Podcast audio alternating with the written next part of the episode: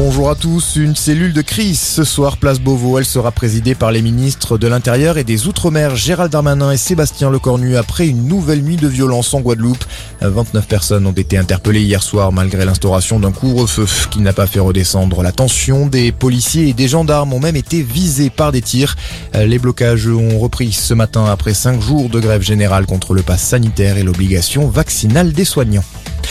Manifestation également aujourd'hui en Autriche. Le gouvernement a annoncé hier le reconfinement général de la population face à l'aggravation de la situation sanitaire.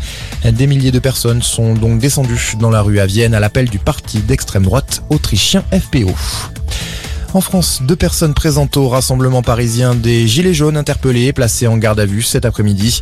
Elles ont dessiné sur un camion un tag injurieux à l'encontre d'Emmanuel Macron, du préfet de police Didier Lallemand et de Joe Biden. Trois ans après la naissance du mouvement, plusieurs centaines de Gilets jaunes défilent actuellement dans la capitale, mais aussi dans plusieurs villes françaises. Dans l'actualité, également consolider la place de la France en tant que première destination touristique dans le monde. C'est tout l'objet de ce plan à 1,9 milliard d'euros dévoilé aujourd'hui par Jean Castex. Le Premier ministre est en déplacement en Indre-et-Loire au chevet de ce secteur très éprouvé par la crise sanitaire.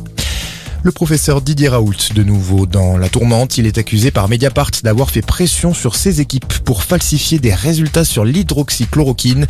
Une nouvelle enquête interne a été demandée par l'assistance publique des hôpitaux de Marseille. Et puis du tennis. Pour finir, c'est désormais officiel, tous les joueurs devront être complètement vaccinés pour pouvoir participer à l'Open d'Australie.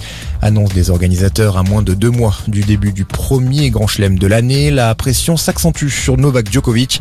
Le numéro 1 mondial ne souhaite pas dévoiler son statut vaccinal. Voilà pour ce résumé de l'actualité. Merci de l'avoir suivi. Excellente journée à tous.